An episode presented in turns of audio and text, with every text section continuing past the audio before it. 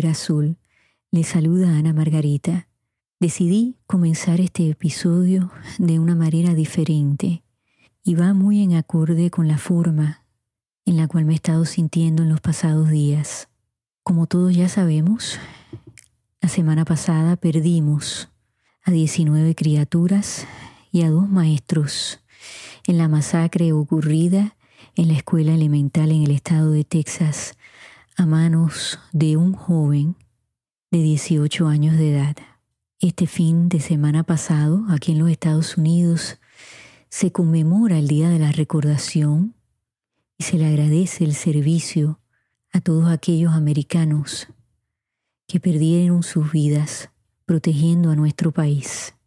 Debería ser un fin de semana, pues la palabra lo dice, de recordación, pero es tradición que las familias y los amigos se reúnan. Este año pues fue más especial porque durante la pandemia muchos de nosotros estuvimos alejados. Así que este fin de semana millones de americanos pues tuvieron la oportunidad de volverse a reunir con sus seres queridos. Para mi familia pues no fue distinto. Mi esposo cumplió años el sábado y quisimos sorprenderlo con la visita de mi hija. Les confieso, amigos, que me sentí culpable de tener a mis hijos en casa, sanos y salvos, de verlos sonreír, de verlos reírse con sus ocurrencias, de ver a mi familia reunida, me sentí mal, me dio tristeza, mucho sentimiento de culpa de que los papás que perdieron a estas criaturas, pues no van a tener esos momentos nunca más con esos niños. Y no puedo entender cómo los gobernantes en este país pueden dormir tranquilos sabiendo que tienen en sus manos el poder de hacer algo y no lo hacen. Todo gobernante en estos momentos que no tome acción tiene sangre en sus manos. He titulado este episodio ¿Cuál es el número mágico? ¿Cuál es? ¿Cuántos niños, adolescentes, maestros, consejeros, todo el que trabaja en una escuela, en una universidad, policías, ciudadanos que vienen al rescate en estas escuelas, en cualquier sistema escolar. ¿Cuántos tienen que morir? ¿Cuántos tienen que estar en esta situación de ansiedad, de pánico. ¿Cuántos? Antes de que se tomen medidas permanentes en este país para controlar el uso de armas. Quiero que alguien me conteste. ¿Tienen que morir, no sé, 30 mil personas? ¿50 mil? ¿Un millón? Ustedes pensarán que a lo mejor esos son números exagerados, ¿no? escuché a un senador, no voy a mencionar el nombre, para que entonces personas que me escuchan que son muy críticos digan que soy de un partido o de otro. Aquí le estoy hablando a todos los partidos políticos. Este senador dijo que es muy raro que ocurra un tiroteo en una escuela. Se atrevió a decir que desde la masacre en Columbine en el 1999 solamente, y vuelvo y repito, dijo, solamente 169 personas han muerto en tiroteos en escuelas en este país. Parece que 169 personas no son suficientes.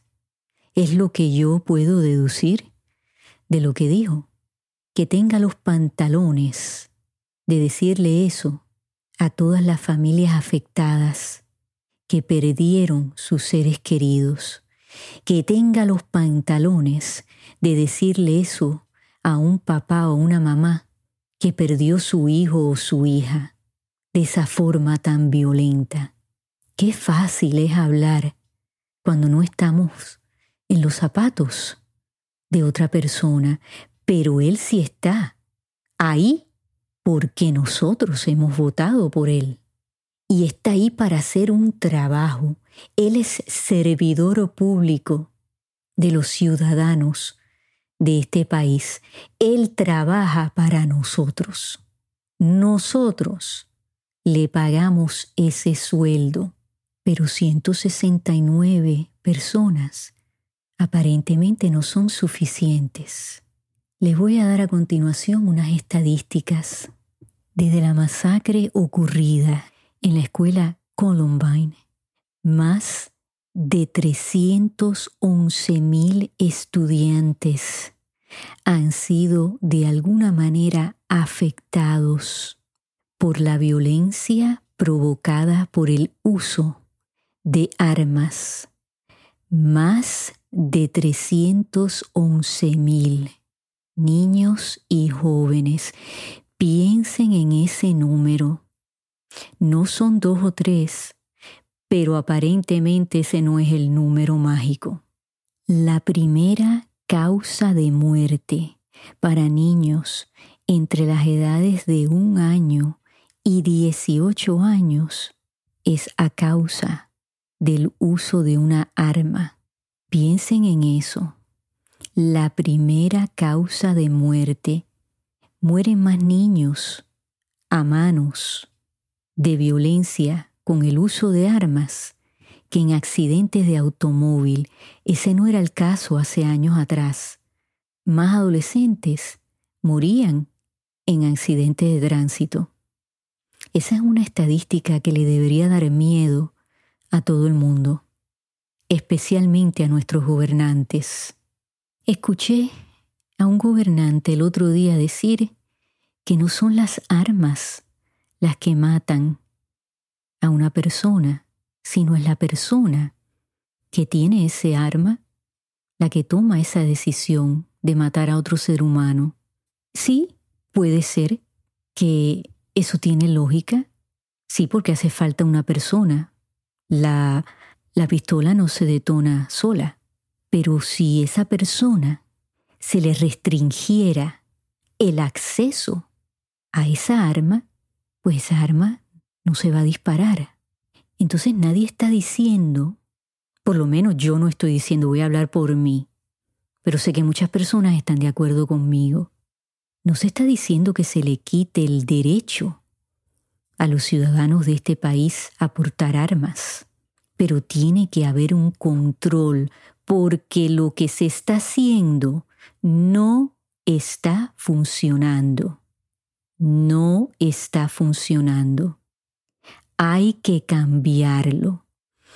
Y si se le hace fácil, como este joven de 18 años que los acababa de cumplir y fue a comprar un arma sin ningún problema, porque así lo ha decidido el gobernador de Texas. Cualquiera con 18 años de edad o más puede ir a comprar un arma sin una evaluación psicológica, ningún tipo de cuestionamiento. Y yo me pregunto, ¿de dónde ese joven sacó 1.800 dólares para comprar un arma como esa, de ese calibre, ¿quién le dio ese dinero? Se le hizo bien fácil. Y eso es lo que hay que cambiar. No es tan complicado. Y yo no estudié ciencias políticas, ni he servido en ninguna rama del gobierno, pero creo que no necesito ese tipo de conocimientos ni de experiencia para poder romper en pedacitos lo que aquí claramente hay que arreglar y no funciona. Y dejen de estar confundiendo a las personas con cosas que no se están diciendo, que no son lo que piensan y sienten la mayoría de los americanos en este país. Porque creo que lo que tenemos en común todos es que queremos proteger a nuestros niños, a nuestros jóvenes, a nuestros maestros. Y el que no lo quiera hacer, bueno, está de más para mí. No está bien, porque todos debemos de querer el bienestar de nuestros niños y jóvenes que son el futuro de este país. Y tenemos esa responsabilidad de cuidarlos, de guiarlos. ¿Qué mensaje les estamos enviando a los jóvenes? ¿Que no son suficientemente importantes? ¿Que una vez que los traemos a este mundo, bueno, pues, buena suerte. Ese es el mensaje que ustedes quieren que los jóvenes reciban. Les voy a dar otra estadística. Un 60% de estudiantes en estos momentos cursando estudios universitarios reportan tener algún problema de salud mental, como ansiedad, depresión, pánico, y no en balde. Mi hijo era un bebé cuando ocurre la masacre en Columbine y en estos momentos tiene 26 años. O sea, que él solo ha conocido este miedo de ir al colegio. Yo conversaba con mi mamá el otro día que tiene 83 años y le pregunté, mamá, ¿a ti te daba miedo cuando yo estaba en el colegio? Y me dijo, no, al contrario, cuando tu papá y yo sabíamos que tú estabas en la escuela, pues nos sentíamos tranquilos de que tú estabas segura. Fíjense, yo como madre no, no conocí esa tranquilidad y rezaba cada vez que veía a mis hijos montarse en la guagua de la escuela, como estoy segura que lo han hecho muchos de ustedes y lo están haciendo ahora. Que tengan niños en las escuelas, en las universidades. Nuestros hijos están viviendo en un ambiente tóxico y están sufriendo las consecuencias de ese ambiente tóxico. Como adultos, les estamos dando mensajes contradictorios. Este joven, a los 18 años, pudo ir a comprar armas, mas sin embargo, no puede tomar alcohol, tiene que tener 21 años. Esa es una contradicción tan grande. En este país hay que tener 25 años para poder rentar un carro, esa es otra contradicción ridícula. Pero sí, sí pueden ir a comprar armas, eso sí está bien. Necesitan a sus padres antes de los 18 años para abrir una cuenta de banco, que estén presentes con ellos, hay que dar número de seguro social, hay que ver si los padres tienen buen crédito, si ese joven hasta ese momento tiene buen crédito. Ah, pero sí pueden ir a comprar armas. O sea que son maduros para algunas cosas y para otras no, no tienen la edad suficiente para tomar esas decisiones, pero sí tienen la madurez, el juicio para ir a comprar un arma de fuego. ¿Saben utilizarla apropiadamente? ¿Están en control de sus emociones, de sus pensamientos? ¿Están estables mental, emocionalmente? ¿Quién está haciendo esas preguntas antes de venderle a un joven un arma? A todos los dueños de negocios. ¿No les importa? Bueno, después que la paguen, no importa. ¿Qué iba a hacer ese joven con esa arma? ¿Dónde le vendieron el arma a este joven? Si han dado esa información no la sé, pero el que se la vendió, ¿usted no se siente culpable? Ah, seguramente la respuesta va a ser no, pero Ana Margarita es legal, o sea, yo hice lo que estaba supuesto a hacer. Hasta que le tocan a uno de sus hijos, ¿verdad? Igual que los gobernantes en este país.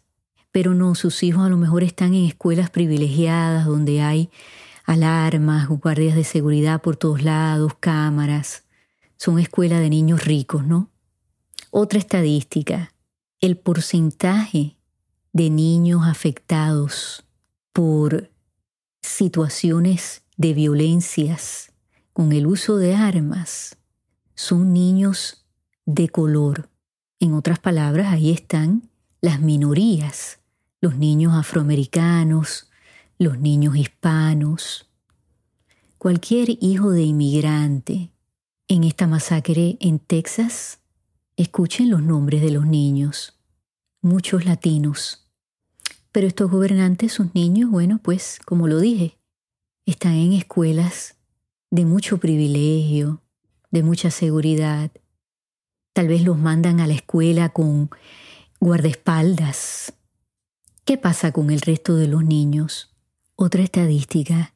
En lo que va de año han muerto más niños jóvenes y maestros a manos de violencias con el uso de armas que policías que han estado envueltos en situaciones con delincuentes que les han disparado y han fallecido. Fíjese que hubo un joven que hace unos días escribió por su cuenta de Twitter, aparentemente tiene un podcast, y dijo que era más peligroso ser un estudiante en estos momentos que un policía. Y dio esa estadística, que han muerto más niños y jóvenes este año que policías. Eso nos debería dar terror a todos. No sé cuánto más tenga que subir. Les voy a compartir un dato que me pareció sumamente interesante.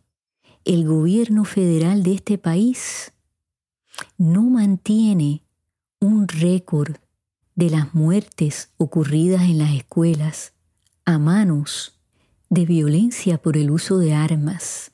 De hecho, el periódico Washington Post, cuando investigó esto, se dio cuenta que había que ir a las escuelas en los distintos estados a obtener esa información, a departamentos de policía, tenían que ir al FBI, a cualquier agencia que tenga que ver con ley y orden, para obtener estas estadísticas y entonces unirlas, ¿no? Como un rompecabezas.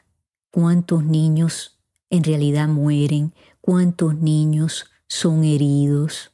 ¿Cuántos maestros mueren? ¿Cuántos maestros son heridos? ¿Qué tipos de armas se utilizaron? ¿Cuál es la edad promedio de los asesinos en estas masacres, que por cierto es 16 años?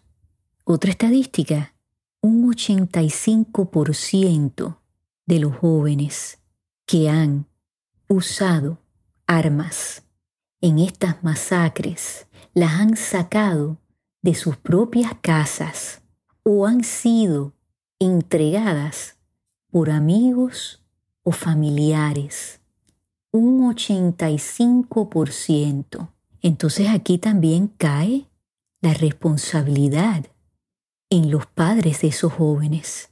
¿Cómo se les hizo tan fácil sacar ese tipo de armas de sus casas? ¿Por qué hay que tener armas de asalto en cualquier casa? Yo quiero que alguien me lo explique. ¿Por qué es necesario? ¿Para qué se va a utilizar esa arma de asalto que son las que se utilizan en las Fuerzas Armadas? Que alguien me lo explique no lo entiendo. Y tal vez la información que se me dé, la explicación que se me dé, pues no justifica tenerlas. Y tener ese riesgo de que la persona equivocada tenga acceso a ellas. ¿Cuál es el número mágico? Quiero que alguien me lo diga. Esto no es cuestión, señores, de decir, bueno, si me como cinco galletitas, ese, ese, ese es mi número máximo. No, tres tazas de café, más de eso no puedo tomar. ¿Cuántos niños tienen que morir para que alguien haga algo, el presidente, los senadores, los congresistas, los representantes, los gobernadores de los estados? ¿Quién va a tener los pantalones de pararse y decir hasta aquí, ¿quién? ¿Cómo podemos dormir tranquilos sin hacer nada? Que nuestros niños y nuestros jóvenes están yendo a la escuela con miedo, que están desarrollando problemas de salud mental. Y yo, como consejera, ¿qué le puedo decir a un padre que ha perdido a su hijo o a su hija en una de estas masacres ¿Qué consuelo yo les puedo brindar? Podemos describir y hay palabras para cuando una persona pierde su pareja, se queda viudo o viuda, cuando nos quedamos sin nuestros padres, estamos huérfanos. No hay una palabra para definir la pérdida de un hijo. ¿Y saben qué? Yo he estado ahí cuando le he tenido que decir a un papá o a una mamá, esa herida nunca se va a sanar. Usted va a aprender a manejar ese dolor. Y habrán días que recuerde a sus hijos con una sonrisa, con alegría, pero esa tristeza siempre va a estar ahí por el hecho de tantas fechas que van a ser distintas, porque va a faltar ese hijo, esa hija, porque no van a haber más cumpleaños, más navidades, más vacaciones.